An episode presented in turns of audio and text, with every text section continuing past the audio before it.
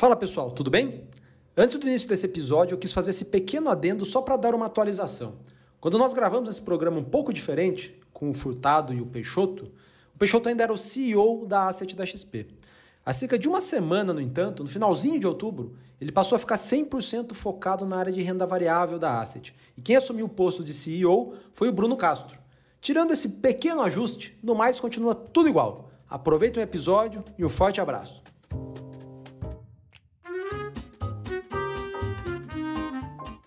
Bom dia, boa tarde ou boa noite. Meu nome é Samuel Ponsoni, eu sou o analista responsável pela área de análise de fundos da XP e esse é mais um episódio do Outliers, que conta com a presença de duas feras do universo de fundos de ações, o Marcos Peixoto e Rodrigo Furtado, ambos sócios da XP. Peixoto e Furtado, muito obrigado pela presença de vocês. Obrigado, Samuel. Prazer estar aqui. Obrigado pelo convite. Eu vou deixar cada um se apresentar melhor, mas dando uma leve introdução aqui, o Peixoto é CEO da Asset da XP e também o responsável pela gestão de todos os fundos de renda variável da casa, incluindo o XP Long Bias, o XP Investor FIA e vários outros aí que ele vai falar. E o Furtado, ele vai explicar um pouquinho melhor, ele é um gestor também responsável por uma célula nova de ações na XP, que acabou de completar aí um ano. É isso, Furtado? Ou tá com mais de um ano já? Tá com mais de um ano. A gente começou no meio do ano passado. Tá com um ano e três meses. Pois é, isso aí. E ele também vai explicar um pouquinho de como que é essa configuração, do que quer dizer essa nova célula de gestão dentro da XP, do grupo XP. E para me ajudar aqui a entrevistar esses dois feras, eu conto com a presença do Lucas Brandão. O Brandão ele é um dos responsáveis pela distribuição de fundos da XP. Brandão, obrigado aí pelo reforço. Obrigado pelo convite, Samuel. É uma honra que estar no Outliers, programa que eu ouço aí a cada duas semanas, sem dúvida nenhuma. Bom, vamos lá. Então, para começar aqui, pessoal, eu já queria passar a bola para vocês, para os convidados, começando aqui pelos mais experientes. Peixoto, conta um pouco para a gente, de maneira resumida, como que foi a tua história no mercado financeiro até chegar aos dias de XP, lá em meados de 2013. Bom, entrei no mercado em 2001, é, no Banco BBM, então entrei como estagiário. Confesso que foi uma entrada meio que coisa de destino, né? Fui estagiário ainda, fiz duas, três entrevistas. E aí uma delas foi no Banco BBM, estava no quinto período da faculdade. E passei. Na época, sendo bem honesto, não tinha certeza, convicção que mercado financeiro. Né? Eu fiz engenharia de produção na FRJ, porque eu queria, gostava de finanças, gostava de muito matemática, física, química, etc. Mas não tinha convicção ainda em termos profissionais. E aí, por acaso, o primeiro estágio que eu passei foi no Banco BBM, que era, na época, um dos, no Rio de Janeiro principalmente, né? Você tinha três grandes bancos ali para trabalhar, era o O BBM e o Pactual. A gente não tinha essa quantidade de assets que a gente tinha lá nos anos 2000, né, que a gente tem hoje em dia. Entrei no Banco BBM em 2001, no back-office. Fiquei ali dois anos no back-office. Quando surgiu uma oportunidade na mesa, o BBM na época era muito forte na tesouraria, né? A gente tinha uma tesouraria bem forte, na época era até mais forte do que o próprio asset do banco. E aí surgiu uma vaga na área de análise, eu me candidatei e acabei sendo aprovado no processo interno. Então, comecei em 2003 ali na área de análise junto com o Leonardo Linhares, que está hoje na SPX. E aí fiquei fazendo análise com ele durante uns dois, três anos, quando ele me chamou também para ser co-gestor junto com ele. E aí, em 2007, tive uma oportunidade para ir para o Itaú, para Itaú Asset, para ser gestor de renda variável dos fundos multimercados, né, o núcleo High Alpha da Itaú Asset, que hoje uma boa parte foi para Genoa, uma asset nova, e também o, o, o Sinichal, que era o meu chefe na época, foi para Asset 1, né? Então acabou se dividindo em dois times, também o pessoal do Itaú. Fiquei lá durante seis anos, quando tive a oportunidade de vir para XP em 2013, para tocar toda a família de renda variável da Asset, tá? Então, no final desse ano completou oito anos, e aí a partir de 2016 também acumulei essa função como diretor da Asset, tá? Então, mas sempre não deixando de fazer o que eu gosto de fazer, né? Que é ser gestor de renda variável. Boa, boa. Furtado, conta um pouco da tua história pra gente. Vamos lá, minha história é um pouquinho mais curta. Eu sou engenheiro de produção, assim como Peixoto no mercado financeiro era uma das possibilidades. Entrei na faculdade muito novo, então não, não necessariamente era isso que eu queria eu tinha uma dúvida também entre a própria engenharia industrial. Então, estagiei ali na fábrica da Michelin um tempo, até que eu decidi testar o mercado financeiro. Passei pela Ágora corretora, na Ágora passei por back office, depois fui para a mesa e ali na mesa me despertou um interesse de ir para outro lado da linha, né? Que é entender como é que as pessoas que mandavam a ordem estavam tomando aquelas decisões. Então eu resolvi fazer esse move ali, já foi uma escolha de carreira já. Eu saí da Ágora, fui estudar durante seis meses em Londres e aí quando eu voltei, voltei direto já procurando a asset e encontrei aí no projeto da XP possibilidade de, de fazer análise e participar mais próximo da gestão dos fundos, né?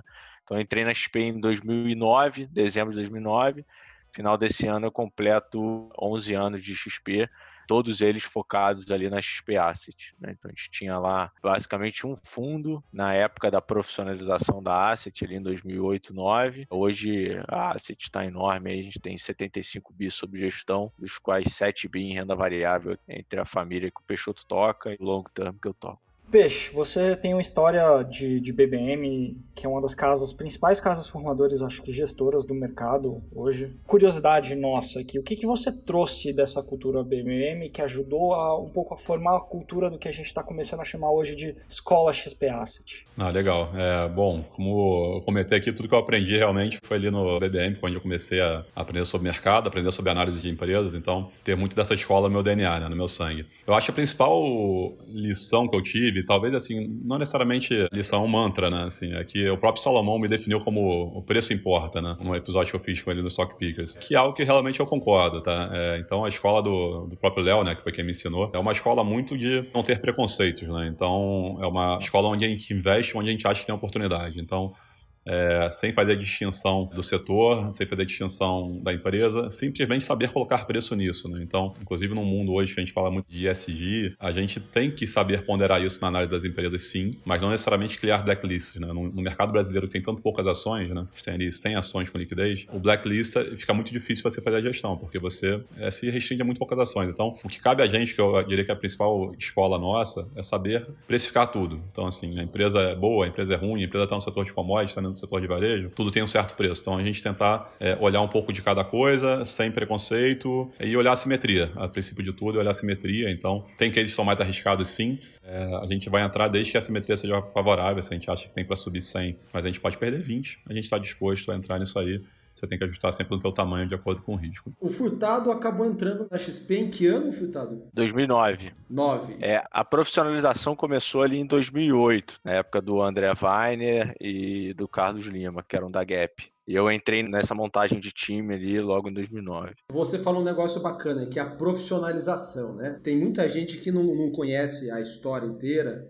da área de renda variável da XP. Eu queria explorar isso contigo, que está há mais tempo aqui, né? O livro Na Raça, que conta ali a história da XP e do Benchimol, né? É como se fosse uma biografia não autorizada no final das contas. Ficou muito legal, recomendo a todo mundo que leia, acho que é uma história de empreendedorismo muito bacana. Mas é bacana que tem alguns trechos legais lá falando sobre o início da asset da XP, que começou com uma área de renda variável. E mais especificamente, fala lá no livro que começou como uma réplica da carteira da Dynamo. Dynamo, que é a gestora mais emblemática de ações do país, enfim, conta pra gente essa história, ô Furtado. Dá para dizer que os primeiros alunos da XP passaram na prova colando aqui, entre aspas? Conta como foi essa história de copiar as carteiras da Dynamo e depois ter que se virar nos 30 quando não deu para fazer mais isso.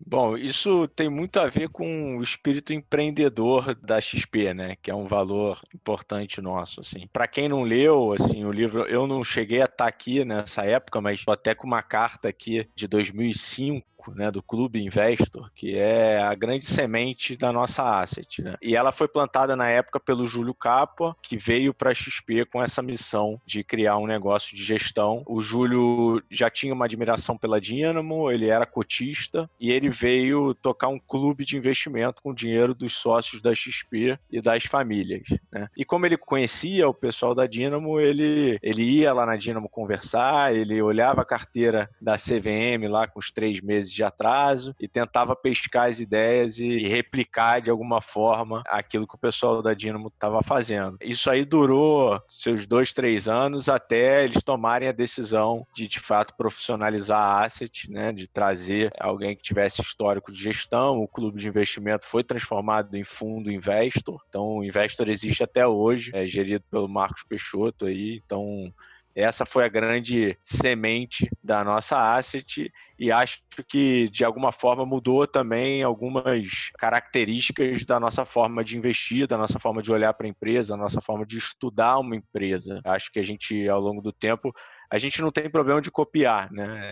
É aquela história de abrir o gap e buscar fechar aquele gap.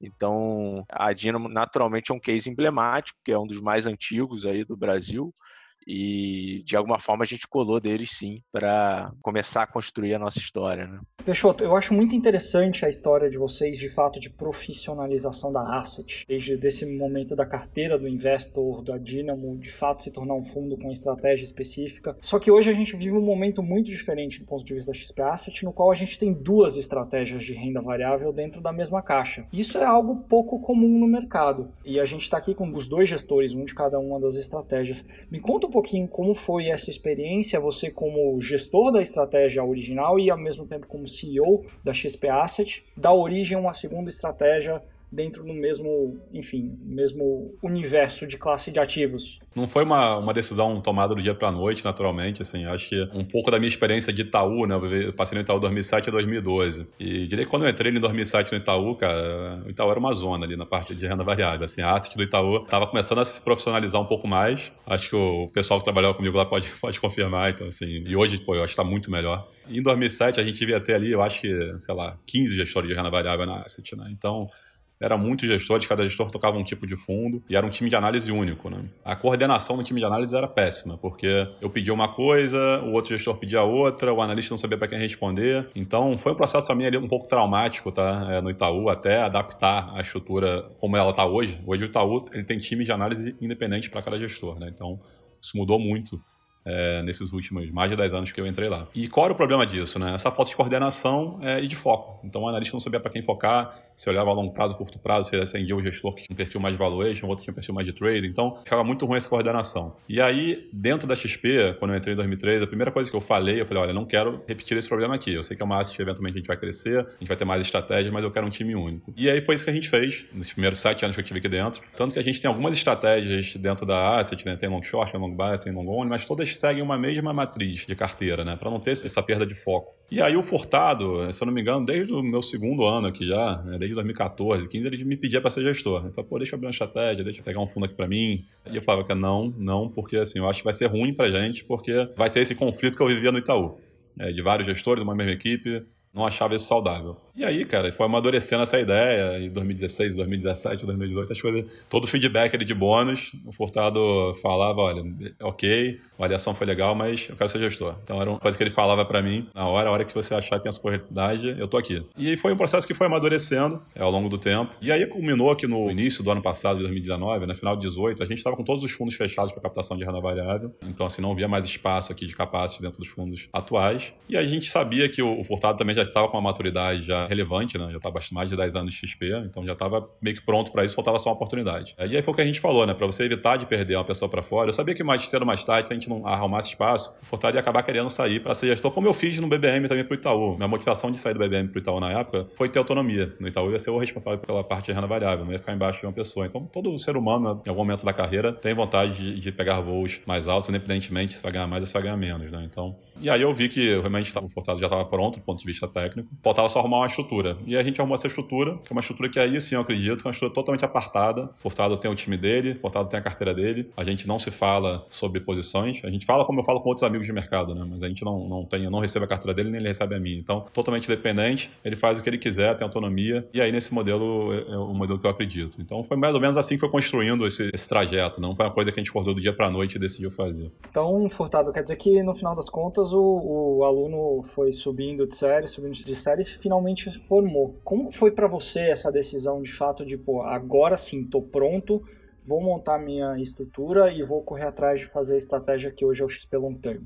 Então, assim, é como o Peixoto falou, assim, não foi da noite para o dia, né? Assim, a gente foi amadurecendo e entendendo o que, que dava para ser feito dentro do contexto de, de, eu atingir um objetivo pessoal meu de empreender, né, de ter autonomia para tocar é, uma estratégia do jeito que eu queria e ao mesmo tempo a gente precisou esperar o tempo da empresa, né, para que tivesse essa oportunidade, né? Então, enquanto a gente esteve junto trabalhando nesses últimos 10 anos, independente dessa minha vontade, foi nota mil, assim, a gente tem perfis é, é, muito complementares. E aí, quando o Peixoto apareceu com a ideia, ali bem no iníciozinho, ali final de 18, início de 19, a gente começou a, a desenhar de fato como é que funcionaria né, o dia a dia. Né? E aí eu, enfim, fui colocando meus pontos, as coisas que eu acreditava, ele e os deles, e a gente começou de fato o novo fundo ali no meio de 2019.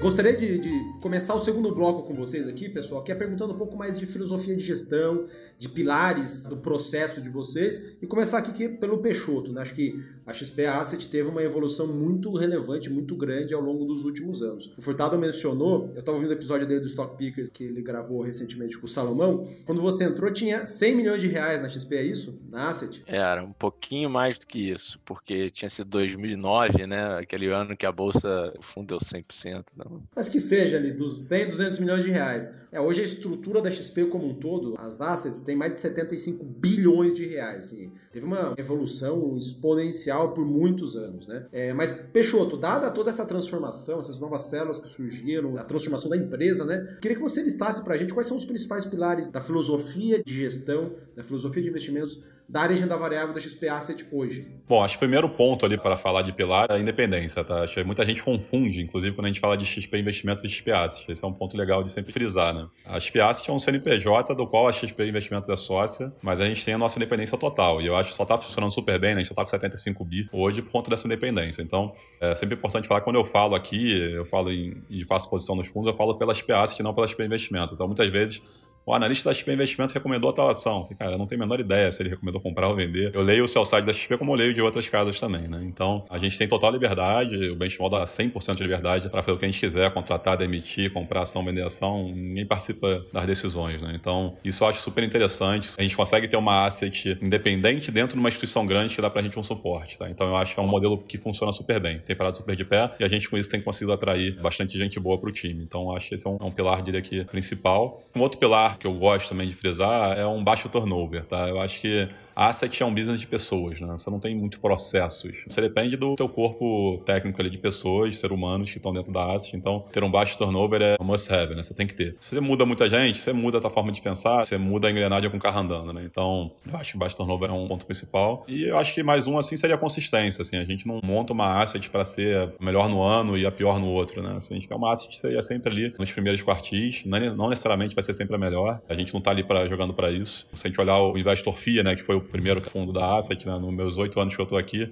nos sete completos, né? Nenhum a gente perdeu do Bovespa, então assim, é uma consistência, não, não necessariamente a gente foi melhor todo ano, mas a gente está sempre conseguindo ter uma rentabilidade boa, acima do benchmark. Então, vamos ver se esse oitavo ano, né? Faltam três meses para acabar o ano, né? Vamos ver se a gente consegue é, manter ali esse, esse score. Mas eu acho que é isso. Eu diria que, falando, sintetizando aí três pontos, é, independência, baixo turnover e consistência. Bom, aproveitando o que você mencionou, Peixoto, quando você transporta isso para uma nova empresa, que é o desafio que a gente está fazendo, talvez o, o furtado de aluno está virando professor numa sala nova aqui. Quais são os principais desafios e o que, que você está buscando replicar da cultura e dos processos e da maneira uh, dessa filosofia que o Peixoto falou para o XP Long Term e quais são os principais desafios até de criar uma empresinha do, do zero? Até complementando aqui, ô Furtado, e se tem alguma diferença, né? Se tem algum pilar a mais, algum pilar a menos? Tá. É assim, o Peixoto até comentou no início, assim, de o foco em pessoas. Acho que uma área de gestão, naturalmente, o business já é um business muito focado em pessoas, mas a gente vê muitas pessoas, mais uma vez, focando muito no gestor, né? E eu acho que uma das capacidades que essa figura gestor tem que ter é de atrair pessoas boas e de criar uma cultura de excelência onde essas pessoas boas estejam felizes e façam um excelente trabalho, né? Então tem um pouco a ver com com o turnover que o Peixoto falou e tem a ver com consistência também, né? Então, assim, esse é um pilar nosso. O time de análise ele é um pouco mais do que só análise, né? Ele participa ativamente da gestão do fundo, ele tem liberdade para opinar em ativos que não estão na cobertura dele e eu diria que isso é parte relevante do nosso DNA aqui também, né? Assim, de uma decisão onde tem a participação de um time e não seja só uma decisão monocrática só do gestor, né? Então diria que isso é um traço relevante da nossa cultura e o meu desafio aqui Acho que o número um era conseguir trazer pessoas boas. É, a gente já montou, o time hoje está composto por nove pessoas aqui no long term, que tem em comum essas características que eu comentei, né? Assim, de querer ter um ambiente horizontal, de querer ter um ambiente onde todos participam da decisão. A gente já tem um time com histórico de mercado muito bom. Agora, o desafio número dois é criar os nossos processos e a nossa cultura de investimento com pessoas novas, né? E estou muito feliz, assim, a gente nesses 15 meses já construiu muita coisa legal, é muito debate bom e diria que o chassi já está montado, assim, a engrenagem já está rodando, agora é mais tornar ela fluida, cada vez mais fluida ao longo do tempo.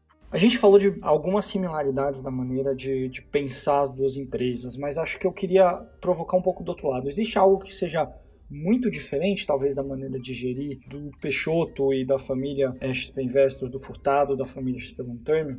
Um dos nossos, diria que méritos do time de renda variável da Asset é ser um time heterogêneo, né? Então a gente tem pessoas de diferentes formações, diferentes formas de pensar. Eu acho que assim, a bolsa Bovespa, né, um índice que você tem diversos setores, né? Você tem setor de commodities, tem setor de varejo, tem setor de utilities, e cada setor tem uma dinâmica muito diferente. Então assim, não dá pra gente ter pessoas iguais, pensam da mesma forma em setores que são muito diferentes. Então, eu acho até essa formação ali de setores é importante, você ter uma diversificação de pessoas, né, de forma de pensar. E o Furtado dentro do nosso time anterior, né, ele sempre foi uma pessoa com uma cabeça muito de, de valor, né? Né? Muito de value investing. Então, é claro que o que norteia nossos investimentos é valuation, é valor, mas você tem pessoas naturalmente dentro do time com a cabeça um pouco mais tática tem pessoas com a cabeça um pouco mais. Eu diria que eu me coloquei até um pouco e preço importa, então, independente da empresa ser uma empresa boa de valor, um ponto de vista de boa governança, de qualidade, etc., eu sou mais propenso a esse tipo de investimento. O Furtado ele sempre preferiu empresas de mais qualidade e isso sempre se adaptou super bem no nosso portfólio. Então, eu acho importante também você ter essa cabeça, né? Então, eu diria que uma coisa que o Furtado talvez faça um pouco diferente de mim, daí eu acho que vem até a definição do nome do produto que a gente criou, né? Do long term.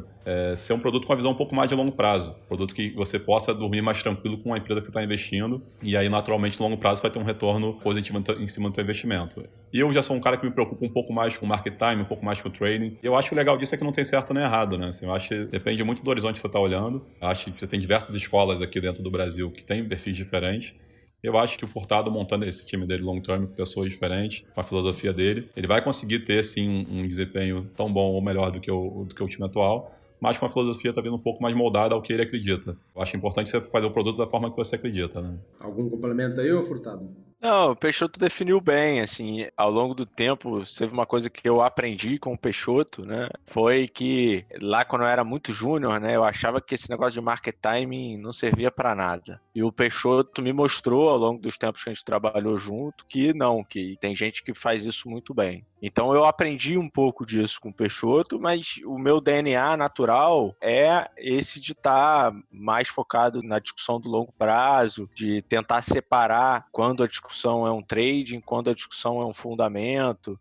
É, isso está me ajudando a moldar aqui a nossa cultura de investimento no, no long term. Mas é, é um pouco disso, assim, a gente diria que essa é uma característica, mas a, a, principal, assim, vai ser quando no começo, quando me, me, perguntavam lá, ah, mas os fundos vão ser diferentes. Só de você ter duas equipes diferentes, né, pensando em salas diferentes, já vai gerar carteiras diferentes, né? Às vezes focos diferentes, né? Assim, as pessoas estão estudando, um grupo está estudando um grupo de empresa, outro grupo está estudando outro. Então, diria que isso, ao longo do tempo, não deveria haver correlação entre os fundos, apesar de ser uma escola que a gente moldou junto, né? Assim, eu, parte relevante da minha carreira foi trabalhando junto com o Peixoto, mas eu tenho sim, que eu acho que eu faço melhor, né? Assim, e, e o que eu acho que eu faço melhor é estar tá focando um pouco mais no longo prazo. Esse é o, o, meu ciclo de competência, né? Então é por isso que a gente dá um foco maior né, no longo termo, nessa visão estrutural. Falando aqui de processos da estrutura, né, das duas células, o Furtado já adiantou que está aqui com nove pessoas na estrutura dele, mas eu queria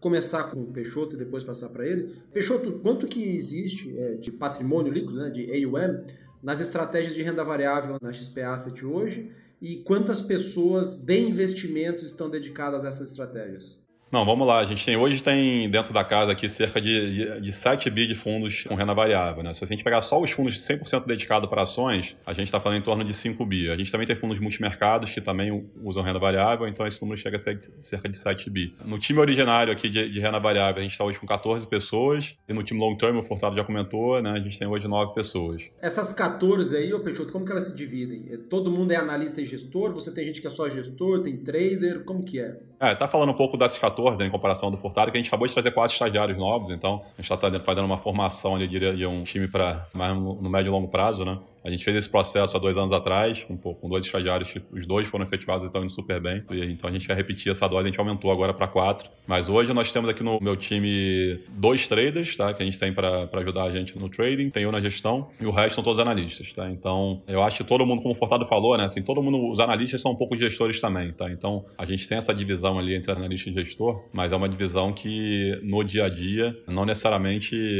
acontece. Né? Os analistas também dão pitaco na posição do outro, analista de consumo ele dá pitaco na posição de commodity e vice-versa. Então, isso, esse debate é sempre importante para a gente. Tá? O Furtado, e, e, você, como que vocês estão divididos lá entre essas nove pessoas da, do XP Long Term? Você tem vários cogestores, traders, todo mundo é analista? Explica aí, por favor. É, todo mundo analista, todo mundo é gestor, né? A gente brinca dessa forma, assim, e, e, são sete pessoas focadas em análise de empresas e gestão. Eu sou a pessoa que, se a gente vê uma oportunidade que está todo mundo com o tempo tomado e tem uma empresa para olhar, eu vou pegar para olhar, tá? Assim, não tem nenhum problema de fazer isso, mas eu não tenho um setor propriamente do qual eu sou responsável, né? E acabo sendo uma segunda opinião para todos os outros setores, né? Ao fomentar as discussões com o resto da equipe de análise. É, então somos sete pessoas em análise e gestão e temos duas pessoas em trading e tecnologia, que eu chamo. Né? Um deles é um trader propriamente dito, mas que tem uma experiência de empresas de tecnologia e a gente trouxe já um programador que fica junto com ele para tocar algumas iniciativas que a gente tem tocado aqui dentro. Pessoal, bom, queria, saindo um pouco aqui da estrutura dos times, é, da filosofia de gestão, queria entrar nesse bloco aqui falando dos produtos propriamente dito. Perfeito. Acho que o XP Long Term, que é a estratégia comandada pelo Furtado, completou um ano e três meses, como ele mencionou. Quantos produtos são? Vocês têm mandato de previdência? Não tem? Tem planos de trazer outros produtos no futuro? Conta um pouquinho pra gente, Furtado. É, somos uma família de fundos com uma carteira, né? Então, no final, o que vai derivar dessa carteira são estruturas com regulamentos diferentes para investidores específicos. Então a gente tem o long term multimercado, que é o, o fundo central, né, para investidor geral. A gente tem um veículo de previdência e a gente está nos próximos meses aí tirando do papel um veículo institucional. Mas na prática, na prática ele é, ele é a mesma carteira, a equipe está toda focada nessa carteira e a gente só adapta ela para os diferentes mandatos, né? Mas o mandato com mais liberdade é o long term tradicional, que a gente chama. Ambos o XP Long Term Equity FICFIN, tanto com o XP Long Term de Previdência, estão disponíveis para aplicação nas diversas plataformas, XP, Rico, etc. Eu queria também é, levar essa pergunta para o Peixoto. A gente sabe que dentro da estrutura de vocês, vocês têm algumas estratégias diferentes tanto long bias quanto long only, long short. Como que funciona isso e vocês têm planos de ampliar essa grade? Não, legal. Na verdade, é, assim, seguindo a mesma dinâmica do Furtado, né, assim, a gente gosta de ter produtos matriciais, né? Então eu diria que a gente tem duas estratégias apenas na parte renda variável, né? Estratégia investor FIA e estratégia dividendos. A estratégia investor FIA é estratégia de valor e estratégia de dividendos, como o nome já diz, é, empresas mais resilientes, previsíveis, etc. Então, a gente tem essas duas estratégias e a estratégia investor FIA deriva todas as outras, né? Então, estratégia investor FIA deriva estratégia long short, deriva estratégia long bias, deriva estratégia Ibovespa ativo e deriva também a estratégia de previdência que a gente também tem. Então, todos esses produtos são todos uma matriz que vem de uma carteira única. Então, nosso trabalho aqui é montar a carteira desses dois fundos, Investor FIA e do Dividendos. Pronto. O resto é tudo automatizado. Então, todos os outros fundos são variáveis dessa mesma carteira. Com isso, acho que a gente mantém o nosso foco mesmo tendo diversos produtos. A gente deve abrir mais um produto só também derivado dessa estratégia, que é o Equity Hedge, produto que a gente está abrindo agora no mês de outubro, que vai ser um meio do caminho entre um long short e um long bias, né? Vai ser um long short com direcional. Deixa eu tirar uma dúvida contigo, Peixoto. Como que é a gestão no dia a dia desses produtos? Você tem ali cogestores cuidando das diferentes estratégias Ou você que cuida de tudo e os outros membros do time ficam focados 100% em análise? Na verdade, todo mundo pensando numa coisa só, né? Que é montar a carteira do FIA. Então, a gestão realmente desses outros produtos, ela tá na, na minha mão e dos traders, né? Então, do, do Thiago e do Pedro, que tem essa figura ali de, de fazer essa matriz funcionar, né? Então, se eu compro ali 1% do investor FIA numa ação, eles já sabem quanto tem que estar alocado nos outros fundos, tá? Então, essa missão ali tá com nós três, eu diria, para olhar ali sempre a composição de cada produto. Ou, eventualmente, pode ter uma estratégia ou outra que só cabe num produto e outra não, né? Por exemplo, um short, né? Um short, apesar de não ser o nosso foco, ele pode aparecer, pode ter uma, uma posição boa para fazer uma posição short que não vai caber nesse caso no long only. Então, ela só vai entrar no long buys ou no long short, né? Então, essa missão ali de fazer esse balanceamento está comigo e com, com os traders. Acho que um dos momentos mais emblemáticos que a gente viu da história da XP Asset, acho que foi o deal da Via Varejo, que foi uma posição relevante acho que em ambos os mandatos, tanto da família Investor de renda variável quanto da família do XP Long Term, que foi algo que estava na mídia bastante ali em 2019. Peixoto, conta pra gente um pouquinho como que foi essa experiência, o que que deu certo, o que que foi mais legal, quais são as principais lições de um, de um deal que teve tanta repercussão. Não, tá bom. Bom, dado que o, que o Furtado tá aqui, ninguém melhor que ele para falar, né? O Furtado, quando tava na, na, nossa cela, em 2018 ali, era o analista que por, por varejo, né? Então, ele é a pessoa que estava olhando de perto as empresas de varejo, que começou a analisar a varejo ali, a gente já olhava essa, essa empresa antes, né? Mas começou a analisar de novo para um futuro investimento no final de 2018. Tá? Então, a ideia, na verdade, surgiu ali do Furtado. Então, Furtado, melhor você você contar ali que ninguém melhor para você para falar dos bastidores. Então, o que eu acho que vale a pena citar é porque assim, a história da Via Varejo talvez tenha sido a última, né? Mas é, a gente teve como característica no fundo ao longo do tempo de tentar pensar como que a gente poderia influenciar uma mudança positiva nas empresas que a gente investia. E isso não tem nada a ver com private equity, não tem nada a ver com assim, é public equity mesmo, mas se posicionar ao lado da empresa de forma que a gerar uma ideia, um movimento que a gente pudesse ajudar e pudesse gerar valor para todo mundo, né? Então, tiveram algumas histórias legais aí que o Peixoto pode abordar ao longo da nossa história, né? A Via Varejo foi a última, que é uma empresa que, como o Peixoto falou, a gente já olhava há muito tempo, a gente nunca tinha tido investimento, a gente viu a empresa se deteriorar muito ao longo dos anos é, na gestão Casino, e no final de 2018, a gente viu a empresa bater um patamar de preço, na época era R$ reais a ação, por aí, que casado com o movimento de venda a mercado do controlador, né? O controlador começou a fazer operações a mercado de venda. E a gente se provocou do porquê que a gente não poderia ajudar essa mudança de gestão, né? A gente poderia se posicionar e ser um voto a mais na hora da empresa é, mudar o management como um todo. Então a gente procurou a família co-controladora na época, é, a família Klein, a gente fez um estudo muito minucioso, assim, que durou seis meses, né? Assim, tiveram idas e vindas, não dá para contar aqui tudo que aconteceu, mas a gente chegou à conclusão ao longo de seis meses de estudo que a empresa tinha uma marca ainda muito forte, que a empresa tinha um diferencial competitivo que ainda estava presente, né? A gente conversou com mais de sete, oito fornecedores na época para formar a opinião de que ela ainda mantinha um diferencial competitivo relevante do ponto de vista de fornecimento, e a gente mergulhou nos e chegou à conclusão de que, num primeiro passo, uma mudança de gestão poderia transformar a empresa. Então, esse movimento todo ele culminou com o block trade, onde o Casino saiu no final do semestre. É, mas para chegar lá, a ideia nasceu dentro da Asset. Só que a partir do momento que a gente não tinha cheque para comprar toda a participação do Casino, a gente chamou a corretora e falou que ó, tem essa ideia aqui, aí a corretora começou a tocar um processo de organizar esse block trade, né? E aí a gente participou só como mais um investidor, com a diferença de que a gente estava estudando o case há seis meses, então a gente já tinha um conhecimento muito grande. E outra coincidência legal é que, de fato, o long term começou uma semana depois desse block trade, né? Então é, logo no começo do long term já se tornou uma posição muito relevante por conta desse conforto que a gente foi construindo com o tempo de estudo. Né? Então teve a mudança de controle, teve a mudança de management, já tiveram alguns resultados, né? o management está lá há 15 meses também, já passou por uma crise talvez das piores crises que o varejo viveu no último século, né?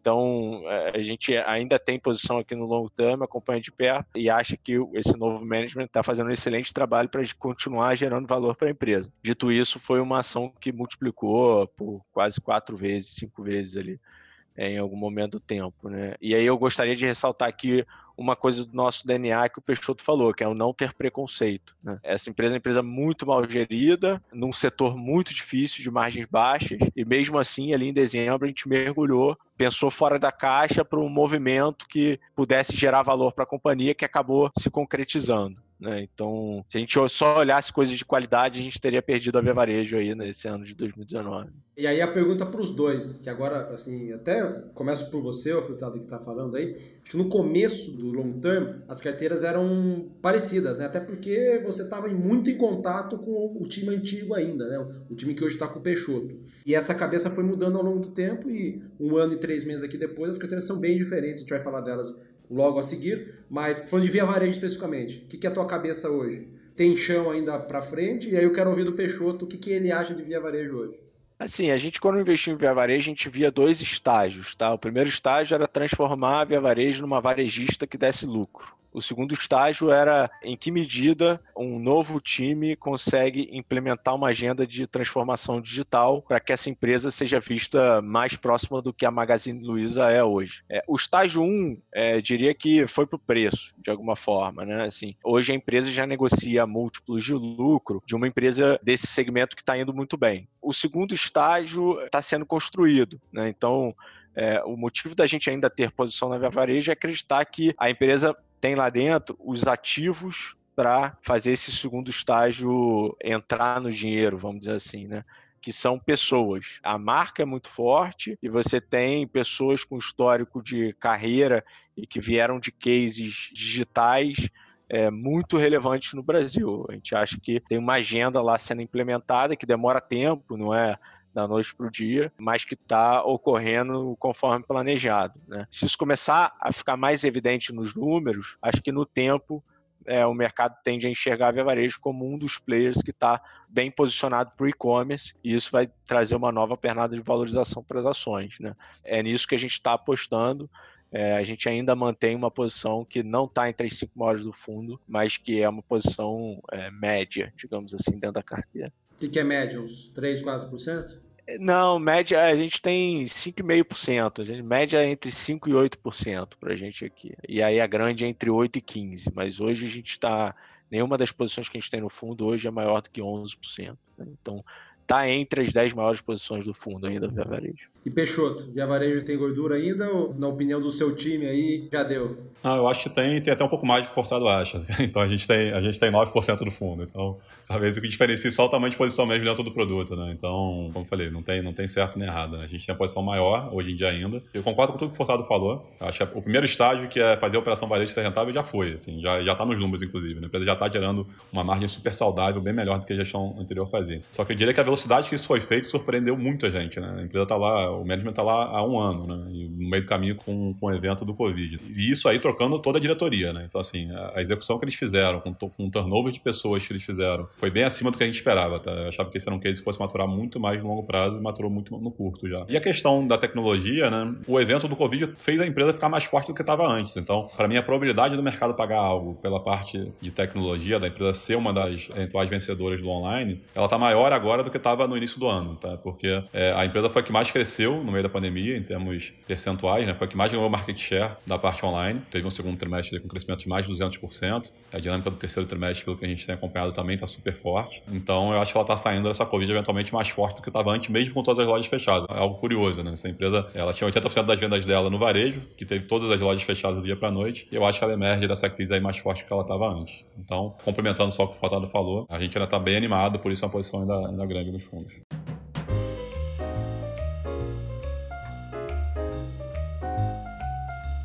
Quais são as três, quatro maiores posições que vocês têm aí dentro da família de renda variável? Depois eu vou fazer a mesma pergunta para o Furtado, mas do lado de vocês, quais são as principais? Tá bom. É, bom, acho que além da minha varejo, a gente tem a posição relevante em Eletrobras, que é um case aí que tem muita volatilidade de ponto de privatização, mas a nossa cabeça hoje não precifica, é um case que está barato sem privatização. A gente tem a posição é, que a gente montou recente, tá? a posição nova em CCR, e diria que talvez foi a primeira vez que eu compro CCR desde que eu estou aqui, em oito anos. Empresa geralmente negocia sempre cara, A gente sempre olhou mais para ficar a posição short do que para ficar a posição long. E pela primeira vez a gente está vendo uma simetria interessante. A empresa tem algumas indenizações a receber que não estão, na nossa cabeça, não estão precificadas. A gente vê o governo é, querendo voltar a investimento em infraestrutura, então muitos litígios têm que ser resolvidos antes, antes disso. Então a gente acha que tem alguns triggers micros bem interessantes também nesse case. A gente tem uma posição que não é uma posição individual é, maior, né? Mas somando as duas, a gente tem Banco do Brasil e Bradesco, eu considero as duas posições meio que uma só, né? Então se somar as duas fica uma posição relevante também. É que é a posição de bancos. E aí, enfim, é um setor que está bastante no, no debate aí do mercado.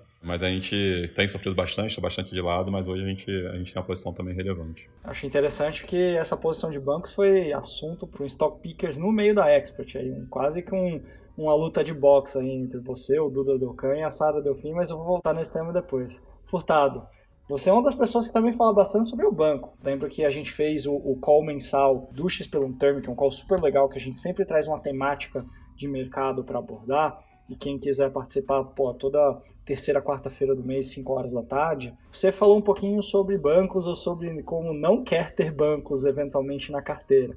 Então, acho que a gente tem um potencial embate interessante para a gente ter aí na próxima fase desse Outlier de hoje. Mas o, quais são as suas três, quatro principais posições dentro do XP Long Term? Bancos é um, é um tema diário, assim, acho que vai estar sempre fresco aí para quem quiser debater. As quatro maiores posições hoje são Natura, Vale, Mercado Livre e Stone. Cada uma se explica por si só. Assim, a Natura é um case de turnaround de uma empresa que passou pelo próprio turnaround, né? a própria Natura passou por quase cinco anos de reinvenção dentro do mercado brasileiro e fez grande, duas grandes aquisições, a principal delas, a mais relevante, a Avon, e a gente entende que, uma vez pegando todas as boas práticas que foram impostas na Natura na Avon, tem muita sinergia para ser buscada. Né? Então, tem sinergia de receita, sinergia de custo, tem fortalecimento de portfólio de marca, enfim, tem muita coisa que a gente acha que não está refletida nos números. Muita gente acaba comentando hoje em dia, né? Assim, a Vale a 120 dólares por tonelada do minério gera muito caixa e a gente de certa forma tem um conforto com o preço de minério atual, mas é uma coisa que sempre pode mudar. Não é uma aposta nossa, a gente olha o minério de tela.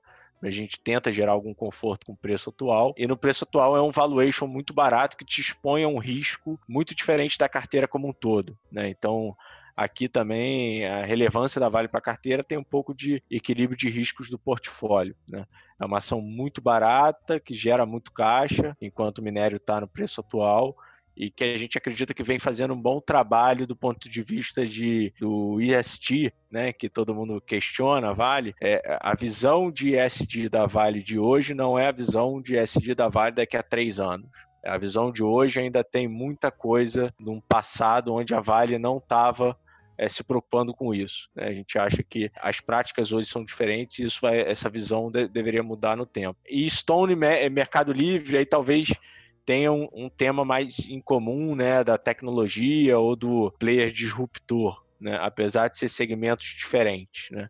Um pouco daquela tese de que você tem novos players em, em algumas indústrias que têm ativos para fazerem a diferença. Né? O Mercado Livre para a gente é a base de clientes. Né? A gente acha que a entrada do Mercado Livre no negócio financeiro, com a base de clientes que ele tem, vai disruptar é, o sistema financeiro e é uma empresa de tecnologia, né? E a Stone é um case um pouquinho diferente, né? É uma empresa que entrou num business super tradicional, quase que uma commodity, que é adquirência, como forma de entrar em contato com o pequeno é, e médio empreendedor, é, e que agora, uma vez lá dentro do pequeno e médio empreendedor, está tirando novos produtos financeiros da cartola para se tornar quase que como um banco. Né? Não vai ser um banco propriamente dito, mas é uma plataforma financeira que oferece várias soluções para aquele cliente. E aí a gente acha que também tem muito espaço para crescimento aqui é, apesar de múltiplos altos nessas duas empresas no curto prazo, a gente acha que o crescimento não está refletido nos valores atuais. Né? Então é por isso que a gente tem investimento. Posições no exterior, tirando as de empresas brasileiras ou que tenham bastante exposição ao mercado local, né, como Mercado Livre. Vocês olham? Como que vocês olham? Hoje a gente não olha, tá, Samuel? Assim, a gente olha as empresas que a gente consegue ter algum edge de análise. Então a gente está aqui buscando ter um diferencial de análise e naturalmente vai ser mais fácil achar um diferencial de análise nas empresas que estão no quintal de casa, né? Mas a gente não vê com preconceito, não, tá? Assim, a gente acha que no tempo passar a olhar algumas empresas lá fora pode trazer aprendizado para os investimentos que a gente faz aqui no mercado doméstico também. Tá? Então, acho que no tempo a gente pensa sim em fazer esse movimento, mas hoje a gente não faz. Né?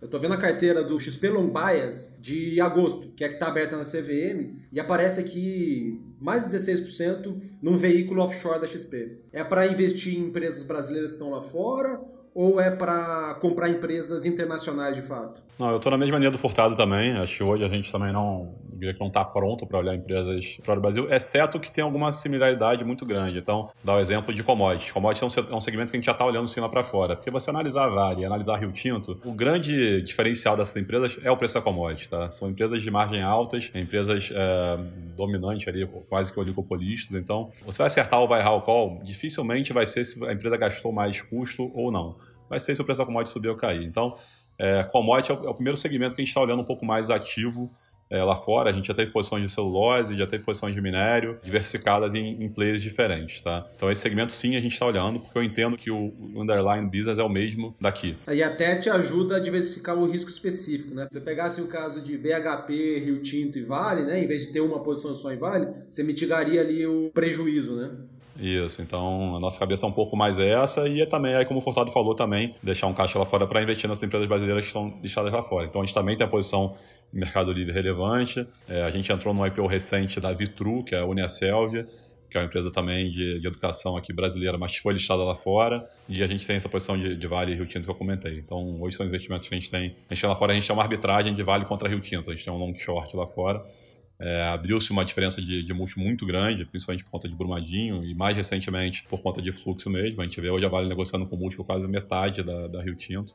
Então é uma diferença muito grande que a gente, como o Furtado falou, né? A Vale daqui a três anos não é a mesma que vai ser hoje do ponto de vista de, de SG. Eu diria que esse fechamento de gap é um gap que a gente vê caminhando no médio e longo prazo, não tô vendo, não tem nenhum trigger de imediato, mas a gente acha que é um spread que faz muito sentido carregar do ponto de vista de valor. Continuando aqui na, na linha de, de, portfólio, né, e de um pouco de processo de investimento também, nós vimos a, a XP vir a mercado, inclusive nomeando aqui a Marta Pinheiro para uma nova diretoria, né, de ESG. E eu queria entender como que isso tem impactado os processos da XP Asset e também da XP Long Term ali, mas acho que o Peixoto poderia nos ajudar. É, o que, que isso tem mudado? Como você tem encarado isso junto com o time?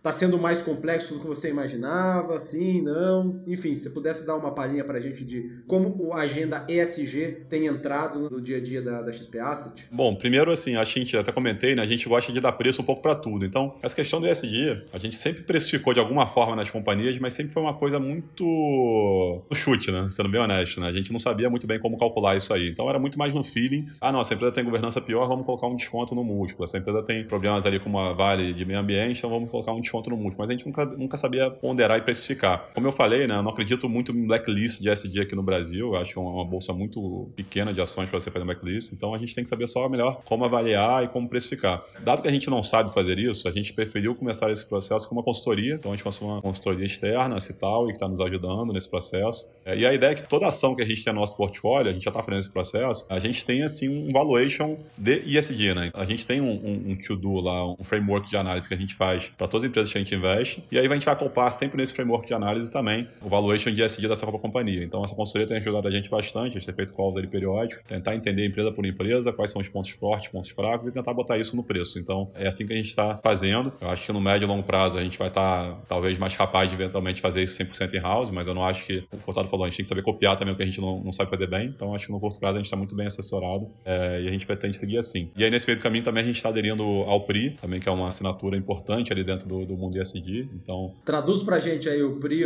Peixoto, por favor. PRI. PRI é Principle of Responsible Investment. Então, assim, são as assets que, que, que aderem ali um pacto, que assinam, que estão aderindo ao, aos princípios de, investimento sustentável, né? Então, eu acho que é mais um caminho que a gente está tá fazendo. Com isso também a gente tem os commitment, né? Não adianta só você assinar, você tem que também prestar contas, tem que botar os relatórios, tem que mostrar o que, que você está fazendo. É, então, também é um caminho que a gente está fazendo, estamos assinando agora e vamos prestar contas ali é, anualmente sobre, sobre como está sendo a nossa política.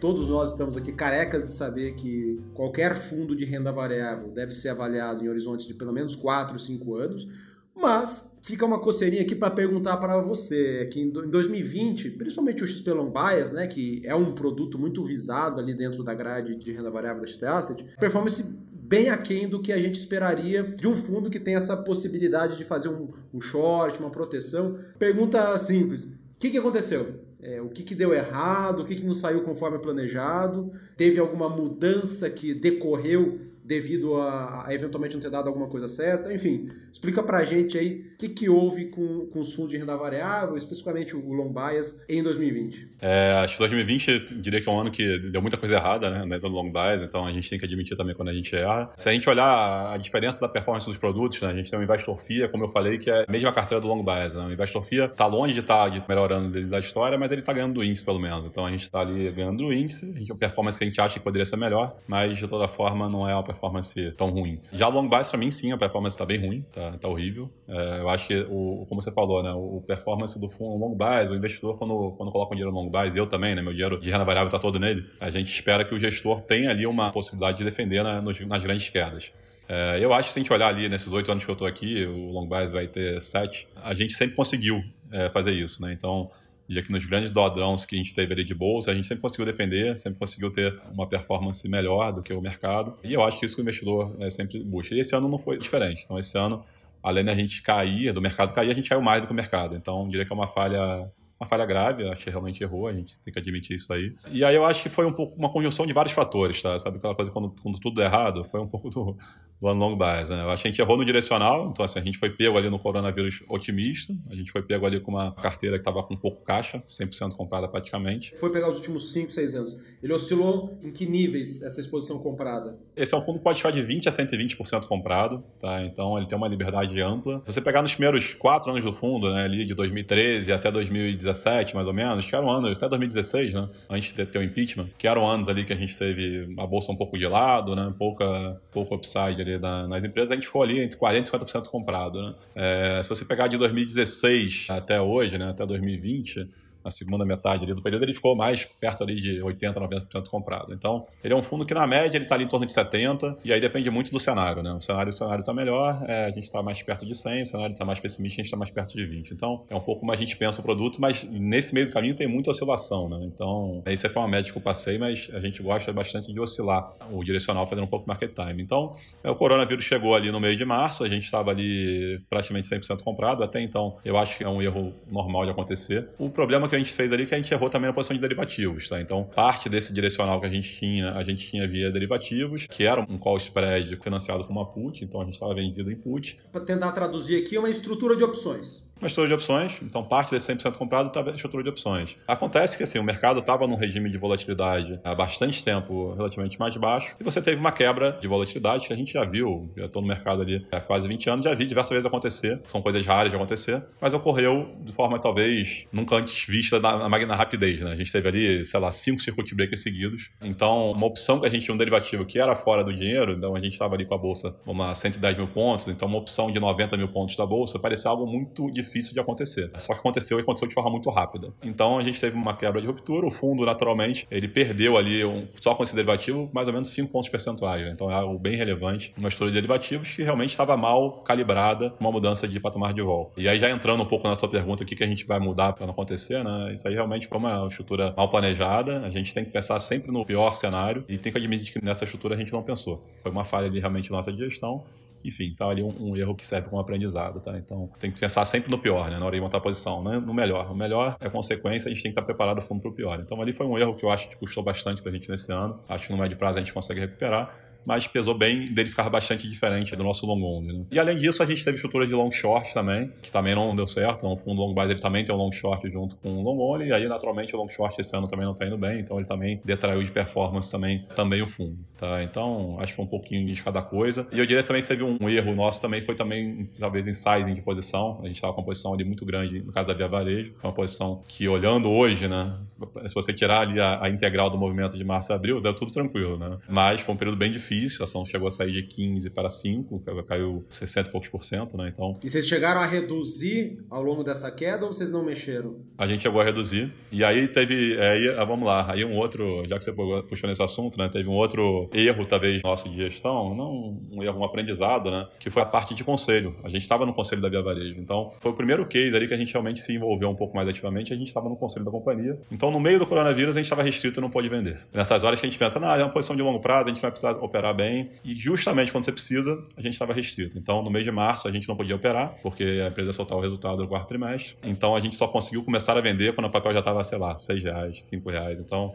esse foi um outro erro que eu também aqui no time pretendo que não aconteça. Então, não quero fazer parte de conselho. A gente sempre indicou pessoas para os conselhos, dessa forma a gente consegue ser um ativismo, porém sem tirar as amarras ali de gestão. Né? Então, a gente segue participando de alguns conselhos, mas com indicações. Com isso, a gente não precisa ficar restrito. Tá? Então, foi um pouco disso, um pouco do, desse ano, é, alguns aprendizados aí para frente e bola para frente a gente recupera isso aí. Teve algum papel tipo aéreas, shoppings que acabou impactando e você zerou e não tem mais hoje ou não? Esses foram os grandes detratores. Olha, teve um papel que aí não tem nada a ver com coronavírus, etc, que foi o IRB, uma posição que a gente tinha, que esse a gente zerou, a gente topou, a gente sabia, era uma posição mais especulativa mesmo, a gente sempre soube disso, a gente sabia dos riscos ali da empresa. A gente talvez errou em demorar a zerar, quando teve todo o questionamento da, da esquadra, a gente acompanhou, mas hoje em dia olhando foi quando você, o melhor stop é quando você stop e continua caindo, né? Então, Expost, a gente, a gente stopou esse negócio a 20 e poucos reais, hoje o papel tá, sei lá, 7, 8, então foi um bom stop. Mas foi um case ali que a gente sofreu bastante ali. Foi, e foi, por isso foi bem no mês de março, né? mas não teve nada a ver com Covid. É, foi uma operação que talvez o nosso erro foi ter demorado a zerar. Mas assim, a gente sabia do risco, o risco aconteceu e a gente tem que zerar. Aconteceu isso com o Smiles, uma posição que a gente tinha lá atrás, o erro acontece a gente zera. A gente tem que admitir isso. Isso aconteceu também. Talvez a gente podia ter virado um pouquinho antes, mas isso aí eu acho que são erros que fazem parte da, do nosso processo de gestão. O que, que foi um ou outro ou dois cases que deram muito certo nesse período aqui, que vocês até já zeraram. Tem algum exemplo? Eu acho que a gente já tem recuperando a performance já do, do produto deles ali de, de março e abril, e, e diria que sim, o, o mais importante para a gente no processo de gestão é que tudo que a gente, na verdade, a maior parte das decisões que a gente tomou ali depois do caos foram boas, foram decisões boas. Então, a gente fez mudanças de posição, fez investimentos novos ali no mês de, nos meses de caos, né, de abril, que a gente conseguiu ser bem sucedido. Então, uma delas, por exemplo, foi Suzano, uma posição que a gente comprou e já zerou, que foi super bem, uma posição que sofreu junto ali com o mercado, mesmo sendo uma empresa exportadora e dolarizada, então o mercado ali naquele pânico, é, muita coisa fica com preço desconectado da realidade, né? Então foi um case que a gente foram dois cases exportadores que eu acho que foram interessantes que a gente pegou, a Suzana e Marfrig. É, a Suzana a gente já zerou, é, a Marfrig foi uma posição grande e naturalmente andou bem, a gente zerou, já uma posição pequena dentro do fundo, mas é uma posição que a gente ainda carrega. E, Furtado, você, por outro lado, conseguiu se descolar aí da média dos fundos de ações, né? Você poderia citar aí quais foram os dois ou três principais motivos ou posições que te levaram a conseguir abrir esse alfa aí com relação ao Ibovespa, né? Essa, esse diferencial positivo para o índice? Então, Samuel, a performance teve vários componentes, tá? Mas se eu fosse citar os três principais, continuam sendo posições relevantes do fundo. É, Mercado Livre, acho que esse ano especialmente, foi o grande destaque, né? A ação mais do que dobrou no ano. Então, o e-commerce naturalmente foi um setor muito beneficiado pela crise, porque as pessoas passaram a usar mais a internet para comprar em casa e o Mercado Livre naturalmente foi reprecificado por esse motivo. Fora isso, teve um resultado muito bom também no meio do caminho, mostrando a consistência da entrada deles ali na, no business financeiro. Outros ativos da carteira que performaram muito bem foram a Natura, performou muito bem, a Stone performou muito bem, e diria que a gente fez de acertado ali, logo no início da crise, foi a gente fez um movimento da carteira de sair de empresas que ou seriam muito impactadas pela crise ou uma empresa com um caixa um pouco mais apertado. Né? Então, na medida que a gente saiu, virou 180 graus o cenário, né? a gente estava num Brasil que tinha tudo para decolar, e aí a gente entrou na crise do coronavírus. Diria que um acerto que a gente teve foi mudar um pouco o perfil da carteira para cases mais defensivos e empresas pouco mais de qualidade e sair de alguns ativos que a gente tinha uma aposta num turnaround, por mais que a gente achasse que estava barato, a gente achava que não era o ativo com menos risco para aquele momento. Então a gente girou um pouco a carteira, isso acabou beneficiando também, de certa forma, para que o impacto da crise não fosse tão grande no fundo. É, a gente falou bastante aqui sobre ações e fundos de ações que exigem que a gente olhe para o longo prazo. Mas quais são as características que vocês acreditam do lado de vocês que sejam essenciais para o investidor tomar a decisão de investir em um fundo de ações? Bom, deixa eu vou começar aqui. Assim, eu acho que essa é uma pergunta difícil de responder. Talvez o Samuel fosse a melhor pessoa para responder aqui. Eu acho um trabalho difícil de fazer. Eu não acho fácil ali a vida do Samuel, não. E aí muita gente, muita gente me pergunta, né? Pô, qual fundo que eu aplico, não sei o quê. É difícil esse trabalho de recomendação, assim, porque não basta, é o que o Samuel falou, não basta você olhar um ano, dois anos, tem que olhar a consistência de longo prazo. Mas muitos fundos não têm longo prazo, né? É, muitos fundos você não tem ali cinco anos para olhar. Então, claro que a melhor forma de você analisar um, um gestor é você olhar no longuíssimo prazo. Ah, olha 10, 20 anos como é que ele performa em situações adversas, etc e tal. Mas nem sempre isso é possível. Então, como é que você faz para escolher o melhor fundo? É só realmente conhecendo as pessoas, tá? Então, nosso business é um business de pessoas. Então, assim, é você saber se, o, se os processos estão 100% azeitados, se as pessoas estão ali motivadas, estão pensando no longo prazo, se o turnover é baixo. A gente tem casas ali que tem retornos excepcionais em um ano, mas a equipe inteira muda. É, não consegue reter pessoas. Então, sei que tem algo errado. Então, assim, diria que essa é uma coisa fácil de você ver, né? É mais fácil, né? Dado que você não, não necessariamente você vai conhecer é, todo mundo do, pessoalmente, mas talvez que o turnover eu acho uma coisa que dá para ver. Eu acho que é o alinhamento. Então, assim, você tem que estar alinhado, tem que estar o time todo alinhado. Não há, estamos falando de renda variável, né? Muitas casas têm ali o analista sendo, como o Rutado falou, o analista como uma coisa não sendo principal na gestão. Ah, o analista é só um, um funcionário. Está errado. Assim, o analista tem que ser sócio, tem que participar do resultado, tem que estar alinhado no, no ganho e na, na, derrota. Não tem essa questão de carteira virtual. Ah, não, o analista deu call, mas não ganhou. Mas ele deu call. Não interessa. Se deu call e não está no portfólio, não tem que ganhar nada. É, você tem que estar todo mundo junto. Tem que convencer o gestor a fazer, tem que convencer o time a fazer. Então, eu acho que esse espírito de equipe é bem, bem importante. Por isso que eu acho que, é, assim, o trabalho realmente, uma pessoa que está fora da, do dia a dia, uma pessoa que está só olhando cota, é um trabalho para mim que não, não existe, tá? Assim, não dá para avaliar uma pessoa assim, a não ser que você tenha, como eu falei, uma cota de muito longo prazo. Você tem que realmente olhar ali no qualitativo, conhecer o time no dia a dia. É um pouco da minha opinião. Provavelmente o Samuel vai poder agregar um pouco mais nisso. Bom, o legal é perguntar pro cozinheiro em que restaurantes que ele comeria. Essa é a ideia. Não, tá certo. E eu queria aproveitar, pô, Furtado, você tá, pô, trabalha com Peixoto há oito anos dentro do estudo de gestão e montou seu fundo agora. Quais são as características que você acredita que nos próximos cinco anos vão caracterizar você e que, pô, essas são as características que você acham relevantes para ter um fundo consistente, um bom fundo de ações de longo prazo? Eu acho que o Peixoto definiu bem, assim, pessoas é a principal coisa que eu olharia, né? E foi a nossa preocupação número um aqui. Uma vez que você tem as pessoas e você tem uma estratégia, né? Porque tem várias estratégias, né? Na hora o investidor pode escolher estratégias diferentes para o portfólio dele se equilibrar também, portfólio de fundos, né? Mas geralmente a estratégia está lá na apresentação institucional da asset ou do fundo, as pessoas estão lá também e o que você consegue fazer de cross-check é ver se essas pessoas implementaram de fato a estratégia que eles falam lá, que é um ponto interessante também, né? Porque não adianta eu ficar aqui falando que eu sou o cara é, que investe em empresas de longo prazo, etc., e você abrir minha carteira todo mês lá da CVM e ver que ela muda 100% todo mês. Aí você vai falar, ué, ele vende uma coisa e, e faz outra. Então, a gente, quando montou o long term, a gente teve uma preocupação aqui, uma reflexão de o que, que as assets que a gente admirava tinham em comum. E pessoas é, e o turnover e a resiliência das pessoas lá é o principal indicativo. E cultura, seja de investimento, seja profissional. Né? Assim, o que, que é que faz essas pessoas acordarem todo dia para fazer stock picking? E para você construir isso com resiliência, a gente aqui tomou a decisão na Asset ao longo do tempo de fazer essa estrutura mais horizontal. O que, que quer dizer essa estrutura horizontal? Quer dizer que se o Furtado, por um acaso, não tiver aqui amanhã, eu acredito que o long term vai ser tão bom quanto ele foi nos últimos, últimos anos. A gente quer construir é isso. O que a gente se preocupa em construir é que o investidor que entre em diferentes momentos do tempo, mesmo que uma pessoa tenha saído do time, ele vai encontrar o mesmo ambiente de trabalho, o mesmo ambiente de discussão e o mesmo profissionalismo, né? Então, então, é isso que eu admiro nas assets que estão aí há muitos anos, né? Que a gente tem um histórico longo para olhar, e é isso que a gente se preocupou em fazer aqui ao longo do tempo. Bom, pessoal, queria fazer aqui então a última pergunta para a gente encerrar o episódio, a pergunta que os ouvintes adoram saber, que é em quais fundos vocês investiriam? Em quais fundos de ações, caso vocês não pudessem investir nos fundos da própria XP? E tirando aqui Atmos e Dynamo, né? Que para não ficar sem graça. Todo gestor vai citar Atmos e Dynamo, mas para a gente falar de nomes diferentes aqui, queria ouvir de vocês. Investiria na Sharp e na Esquadra.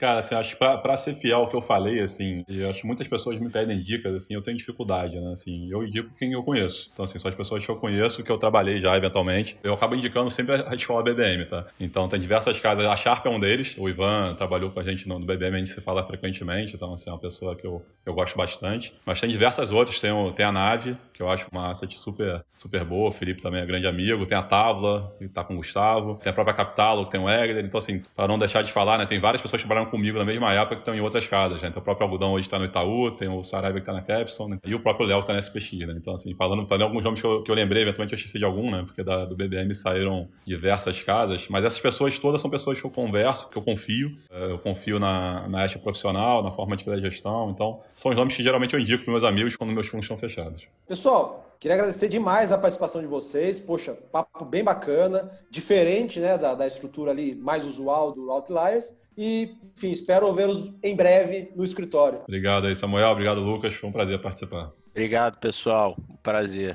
Obrigado, Samuca, pelo convite. Obrigado, Peixe e Rodrigo Furtado pela aula, gente. Tchau, tchau. Até mais. Um abraço, cara.